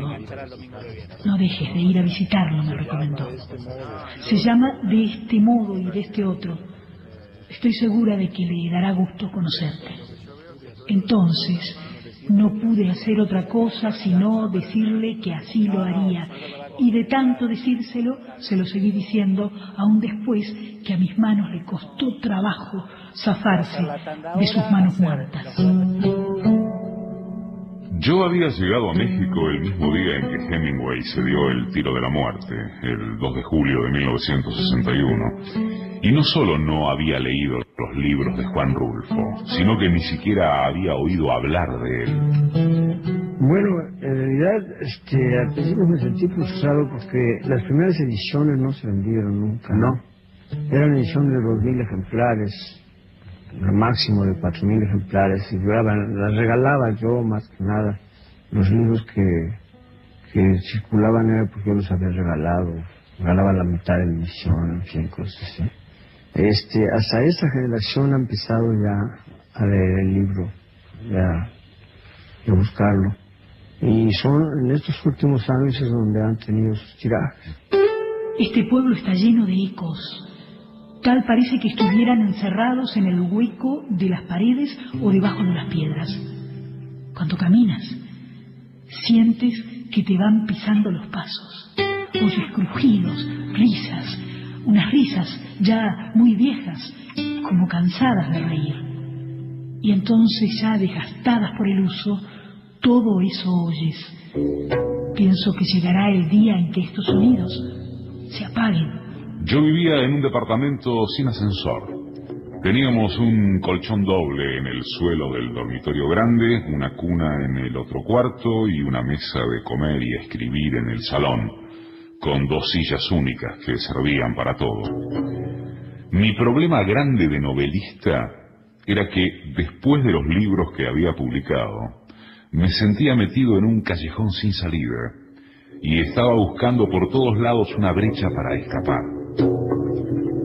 Es, es, es impresionante conocer a esta gente que de pronto la, la considera uno pacífica, tranquila, apacible, como decía antes, y de pronto sabe que detrás de él hay, un- una historia muy grande de violencia, ¿no? Entonces esos personajes este, se me han grabado y los he tenido que, recrear, no, pintar como ellos eran, sino que tengo que re- re- revivirlos de alguna forma, imaginándolos como yo hubiera querido que fueran. Conocí bien a los autores buenos y malos que hubieran podido enseñarme el camino. Y sin embargo, me sentía girando en círculos concéntricos. No me consideraba agotado, al contrario, sentía que aún me quedaban muchos libros pendientes, pero no concebía un modo convincente y poético de escribirlos. Entonces el proceso de creación que, que sigo en estas cosas no es puramente de la realidad, tomando las cosas de la realidad, sino es imaginándolas. Comala, mi pueblo, donde los sueños me enflaquecieron. Ahí, hijo mío, se ventila la vida como si fuera un puro murmullo. Por el techo abierto vi pasar parvada de tordos. esos pájaros que vuelan al atardecer antes que la oscuridad les cierre los caminos. Luego, unas cuantas nubes ya desmenuzadas por el viento que viene a llevarse el día.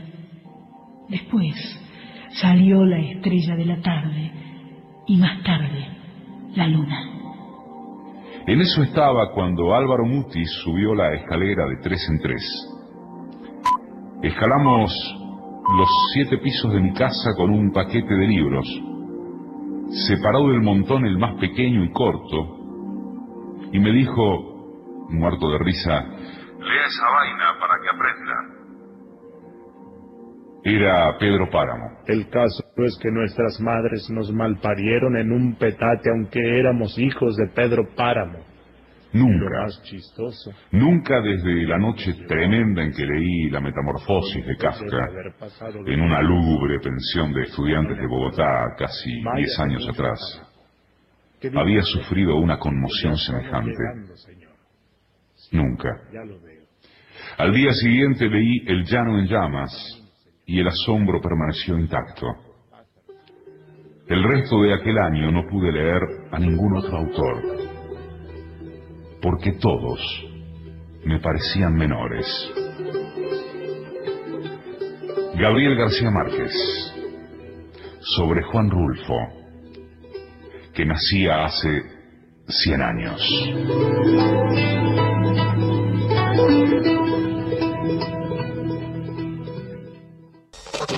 Momentos inolvidables de un medio que cambió la historia.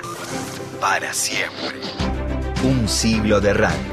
Eddie Babenco, Gustavo Campana. Por Nacional.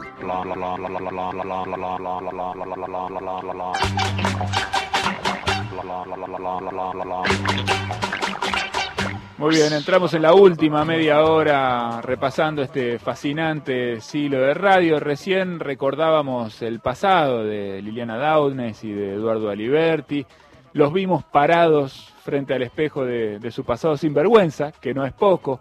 Sabemos que son futuros, sin duda, pero vamos a poner un poquito también la oreja en el presente, ¿no, Gustavo? Claro, porque los dos son parte de la programación 2020 de Radio Nacional. Aliberti y un ciclo que ya lleva más de una década.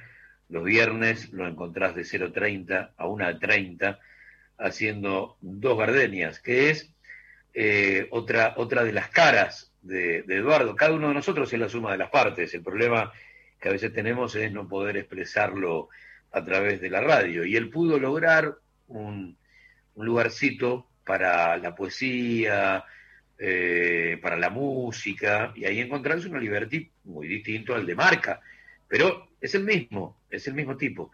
Y en Nacional 2020, de 0.30 a 1.30 los viernes, lo escuchás haciendo cosas como estas.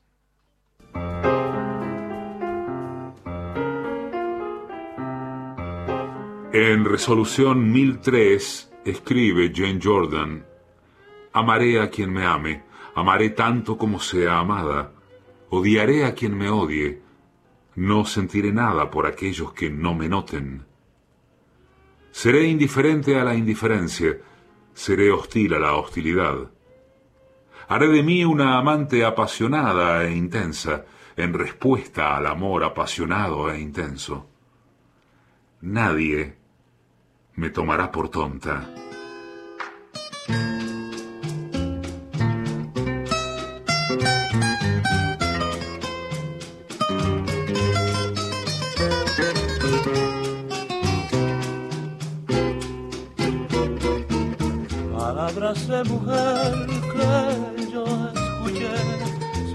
De ti, muy junto a ti, muy quedo, tan quedo como nunca. Las quiero repetir para que tú, igual que ayer, las digas sollozando palabras de mujer. Quieras tú, ni quiera yo, no quiere Dios. Hasta la eternidad seguirá mi amor. Como una sombra iré, perfumaré tu inspiración. Y junto a ti estaré también en el dolor. Como lo quieres tú, lo quiero yo, lo quiso Dios. Hasta la eternidad te seguirá mi amor.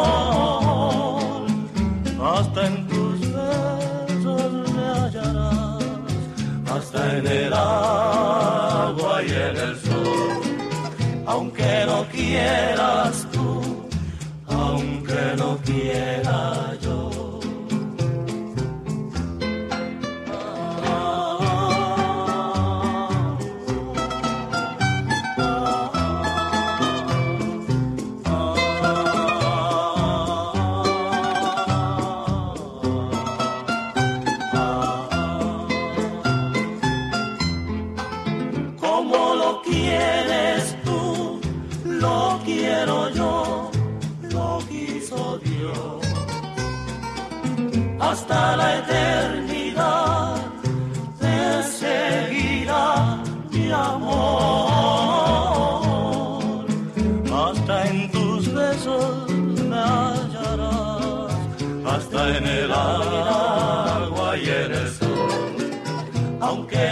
quieras tú, aunque no quiera yo.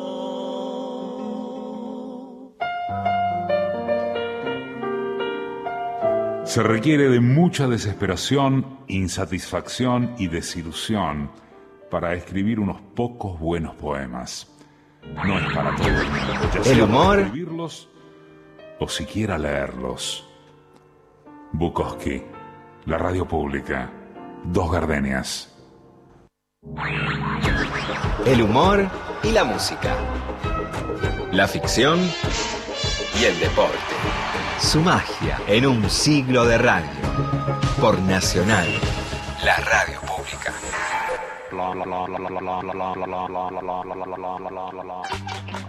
Muy bien, un poquito de dos gardenias ahí con Eduardo Aliberti. Decíamos también, ¿no? Lo comentábamos también. Liliana Daunes también es compañera de Radio Nacional con Juana Pimienta los domingos, ¿no, Gustavo?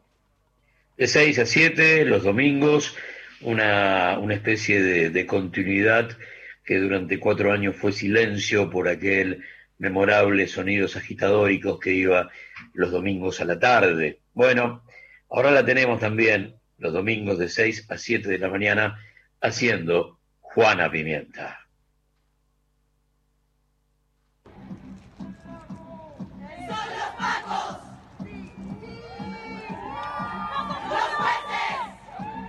Victoria Aldunate, que es una compa anarcofeminista chilena, poeta, sobreviviente, nos regala un poema que se llama Imperdón, en su voz mi voz, que dice, las cicatrices siguen en mi alma. Cada septiembre me gritan. Septiembre fascista, doloroso, persecutor, adorador de la miseria y el capital. Son también mis cicatrices y no callan. Son dolorosas y rebeldes. A veces también se ríen porque quieren, porque pueden y porque mi risa hace ruido entre las tumbas que ellos ocultan. Mi risa es estridente y al menos molesta a los cómplices. Mis cicatrices no callan porque yo no quiero. No callan porque yo no olvido. No callan porque son mi historia. Me revelo y miro atrás porque feliz y sana desobedezco el mandato de cualquier castigador. No me convierto en sal, ni oro, ni en ninguna materia que no sea yo misma. Sus maldiciones no me alcanzan, ya fueron. Sus maldiciones me fortalecen, me dignifican, me movilizan. Mi vecinita sale a la calle vestida de negro, sale a luchar la vida porque su abuela la pasa mal. Tapa su cara porque en la calle una bomba la espera. Su mamá se retuerce al no saber si volverá. Así como las aves vuelan haciendo formas, vi formarse en la calle un círculo de palomas. El metal es tan frío que nunca siente piedad. Unas palomas caen y las otras vuelan. Pascuala y la vaca. Unas palomas caen y las otras vuelan. Al compás, compañeras. Al compás, compañera, al compás. Esta es nuestra pena y nuestra lucha. Al compás, compañeras, al compás. Este es nuestro canto y nuestra lucha. Al compás, compañeras, al compás. Este es nuestro fuego y nuestra lucha. Al compás, compañeras, al compás. Este es nuestro fuego y nuestra lucha. Llega septiembre y el aire se va poblando de primaveras.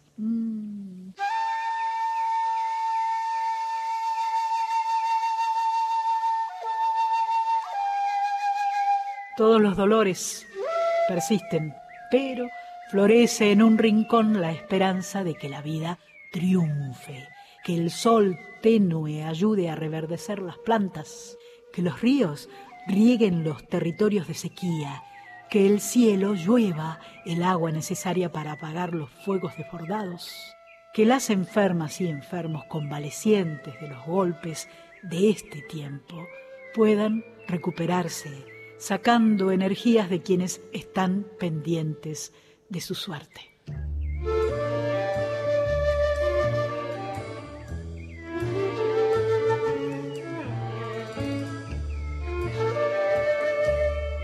Llega septiembre y el aire sopla unas brisas con aromas renovados.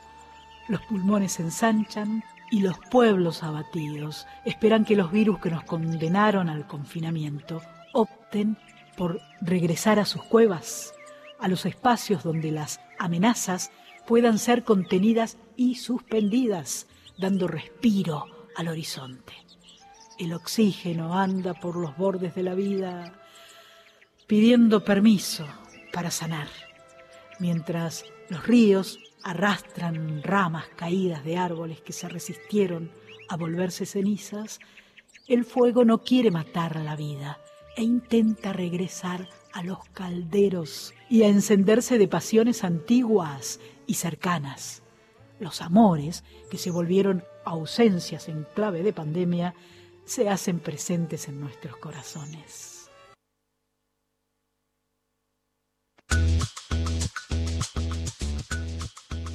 Muy bien, estamos a 15 de las 8 de la noche, un repaso fantástico, maravilloso de estos dos, de estas dos grandes voces de la, de la radio de la Argentina, Gustavo.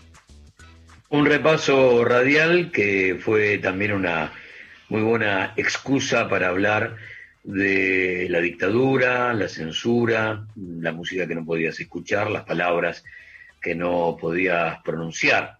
Y mientras estábamos haciendo el programa, un compañero me envió una captura de pantalla de un canal que yo supongo mendocino, eh, con las marchas que hoy hubo, eh, de una mezcla de, personajes anticuarentena, derecha desestabilizadora.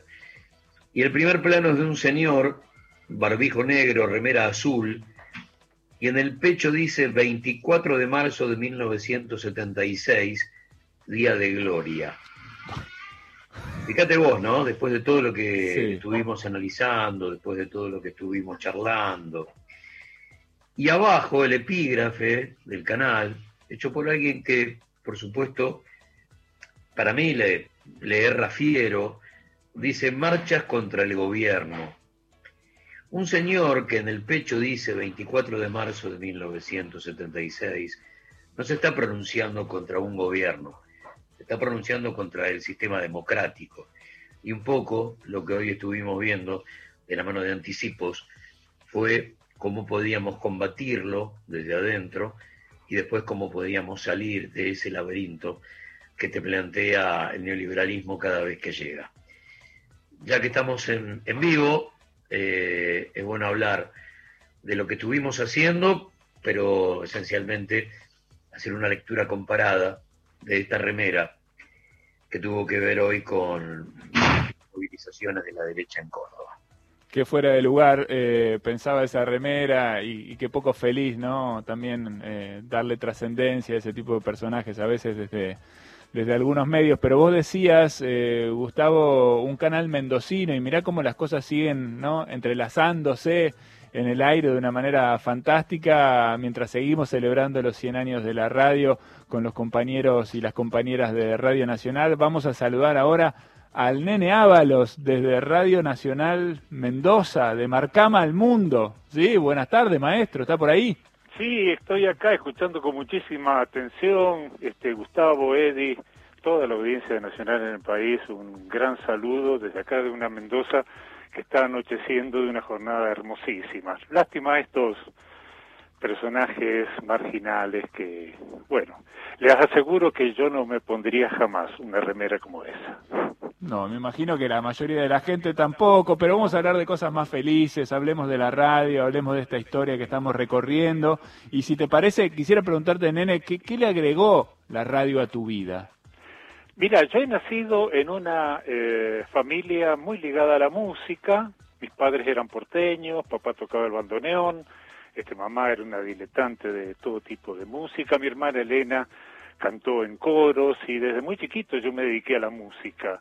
Y como allá por los 23, 24 años apareció esta vocación de radio a través de unos amigos que me acercaron a una tarea radial y a partir de allí, este, hasta el año 83, convivir entre Marcama, que estaba creciendo este grupo musical, y la radio. Cuando ya este, Marcama me absorbió todo el tiempo profesional, la radio quedó en, eh, latente, esta estas ganas de hacer radio quedaron latentes hasta el, los, el año 92, 93 que volvía a, de a poquito. Y bueno, terminé eh, eh, aterrizando en Radio Nacional Mendoza en el año 2003 y como tantos compañeros, en el año 2004 en abril pasamos a planta permanente y de ahí hasta el momento es mi casa y, disfruto muchísimo de la tarea radial, ¿no? La parte musical mutó hacia otras actividades pedagógicas en este caso, pero bueno, uno sigue este conviviendo con la pasión por la música y la pasión por comunicar, ponerse frente a un micrófono y transmitir algo, ¿no? Nene, eh, si bien queríamos hablar con vos de, lo radial, lo que sí quiero plantear, y si nos podemos tomar un par de minutos serán muy bien invertidos, en que uno no puede decir, bueno, marcama y, y, que la cosa pase como si nada hubieras dicho. Acabas de mencionar a uno de esos grupos que forman parte de la banda de sonido de nuestra vida y que sin duda eh, es, es, historia, es, es algo muy grande. Habla dos minutos de Marcama. Bueno, Marcama es una formación que arrancó en el año 75, en febrero comenzamos a ensayar, y fue un grupo que fue mutando en distintas épocas con distinta composición. Arrancamos como un septeto, éramos siete al comienzo, llegamos a ser nueve y tal vez la, el periodo más fructífero fue cuando Marcama se desarrolló como quinteto, ahí a partir del año 84, 85 en adelante, mm. hasta 90 y tantos, ¿no? 98, que fue cuando yo dejé el grupo. Este, en el comienzo la, se transitaba una perceptiva casi excluyentemente de música del altiplano, pero con la gente que teníamos, el sueco Lars Nilsson, Juan Lázaro las Archie Zambrano, que todavía está en el grupo, y bueno, Eduardo Doñez primero, Mingo Casiano y después, Walter Sabatini, Eduardo Caranza, armamos una cosa bastante más amplia, se ensanchó el horizonte, incorporamos cosas desde Piazzolla hasta música folclórica argentina, desde ritmos venezolanos a música negra peruana, Brasil, es decir, este, fue creciendo el interés nuestro y se fue ensanchando el horizonte y bueno, durante un tiempo fue el, núcleo principal de, de la actividad de Marcama. Repito, Marcama continúa con las dificultades del momento, con Archie Zambrano, que es el único fundador que todavía está en vigencia. Muy bien.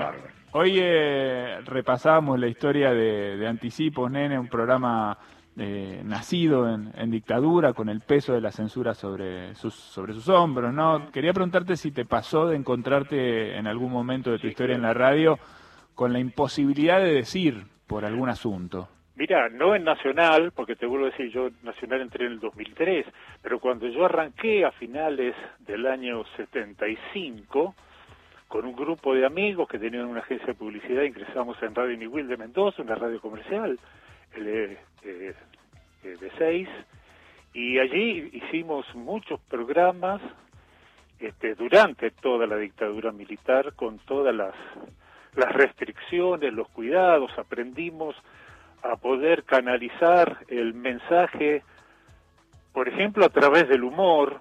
Nosotros teníamos, bueno, una de las cabezas de, aquella eh, troupe era Jorge Sosa, una, una eminencia eh, como escritor, como guionista, como eh, charlista radial, un hombre de, de monólogos y que todavía sigue haciendo, y creamos una serie de personajes, sketches, novelas, de humor en la radio que nos permitían decir cosas que de otra manera no hubiésemos podido.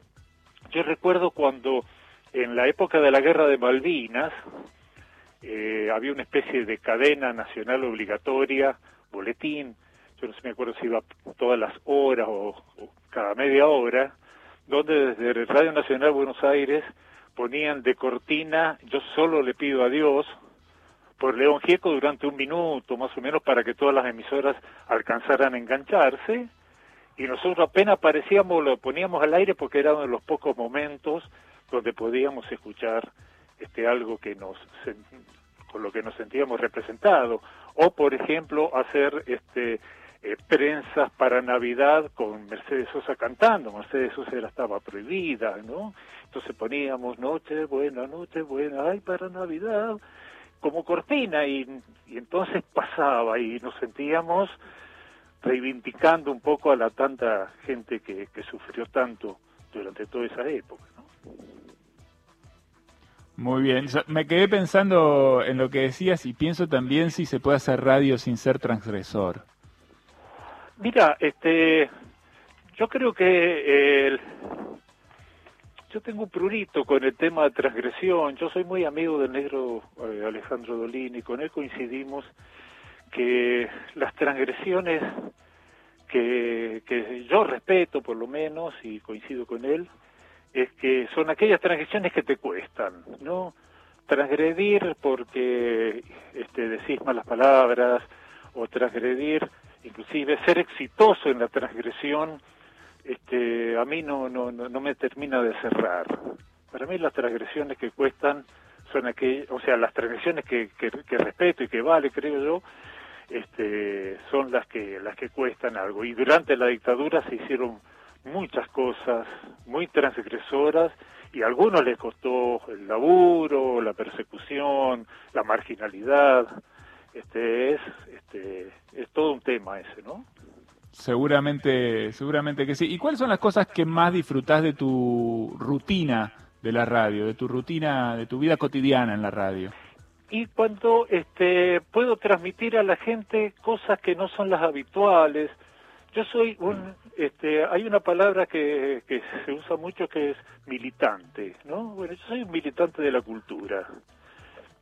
Me siento militante de la cultura y cuando puedo hacerle llegar a la audiencia al oyente algo que creo yo que le puede ayudar a hacer un poquito mejor desde alguna propuesta cultural es cuando me siento satisfecho, ¿no? Lo, lo mejor que me puede pasar, y creo que sí le, le puede pasar y le debería pasar a la gente que hacemos radio, es que cuando termine el programa el oyente sea un poquito mejor que cuando empezó el programa. ¿no? Me parece que es un- una buena idea. Claro que sí. Seguramente que sí. Gustavo. No, no, no, estaba, estaba pensando en, en, en un hombre que tiene tanta música en, en su cabeza y en su corazón, eh, que nos falta hoy en, esa radio que a través de la música editorializa, que a través de la música está planteando, bueno, mira, yo soy esto, musicalizo esto porque soy esto, y entonces convoco a ciertos poetas, a ciertos músicos, que nos está faltando hoy de aquello que tendría que estar para que cierta idea que tiene que ver inclusive hasta con la democracia eh, esté, esté más fuerte, más sólida, con la unidad latinoamericana, que nos falta en, en la radio, en todo el día le estoy hablando, ¿no? ¿Qué sonidos nos faltan de esos que son nuestros y de los que a veces estamos tan lejos? Mira, yo creo que más que lo que falta, sobra inmediatez y cosas que no, este, no, no perduran. Bien.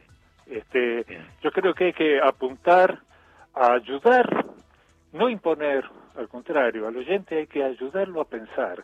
Como oyente yo me siento y quiero que la radio me ayude a pensar, como pasa con el con esta propuesta de ustedes que es tan tan nutriente de, de cosas.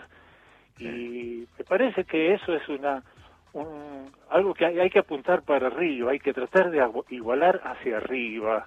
Y eso tiene que ver con este, el uso del lenguaje, con la elección de los temas, de la música, no se, dejarse arrastrar por lo del momento, este, pensar el que musicaliza una radio, pensar que este, poner en el aire lo que está adocenado, lo que es de moda por ponerlo, le está quitando este lugar a cosas mucho más sustanciosas. Yo este, a veces me he puesto un poco áspero con algunos de mis compañeros que, que han tomado esa decisión de, de ser más frívola, qué sé yo, le digo, loco, cada vez que pones despacito, no estás poniendo a Yupanqui. Y es una linda, y es una linda manera de pensarlo. En, en el final y casi con el último minuto que, que nos queda, nene, ¿podés recordar por lo menos algún programa de radio que, que sientas que te haya marcado profundamente? Sí, Los Habitantes de la Noche, programa aquí de Radial de Mendoza que participé, ayudé, un programa que iba de cero a cuatro, seis días a la semana y que fue realmente un, un hito para la radiofonía mendocina, eh, con Jorge Sosa, con Milka Durán, una señora de, de la locución extraordinaria, eh, un equipo deportivo que, que tenía Roberto Suárez, a, al eh, Loco López y este bueno estuvo Mario Giorgi aquí haciendo ese programa ustedes lo conocen Sí. y este bueno mucha gente este y ese fue primero como oyente me parecía extraordinario y como este partícipe fue una verdadera escuela Muchísimas gracias, nene, por este rato de, de charla. Felicitaciones por, por tu tarea. Es un placer ser compañeros, incluso en la, en la distancia que solo es geográfica, y estamos en contacto siempre, ¿sí? Dale, gracias a vos, Gustavo, a Gustavo, a Eddie, Gran y bueno, y a Patricio, que tuvo la deferencia de conectarse conmigo. Un abrazo a todos, a toda la audiencia de Radio Nacional, que, que ha recuperado un rumbo bárbaro. Muy bien, nene Ábalos desde Radio Nacional Mendoza, y en este mismo acto, Gustavo, nos despedimos. Te mando un abrazo desde acá, un codazo para cuando nos veamos. Eh, no sé si querés agregar algo más. El domingo será solo el tren fantasma. Qué Nada más y maravilla. nada menos. Qué maravilla. Hasta el próximo domingo entonces, quédese en Nacional. Ahora el momento de informarse. Chau.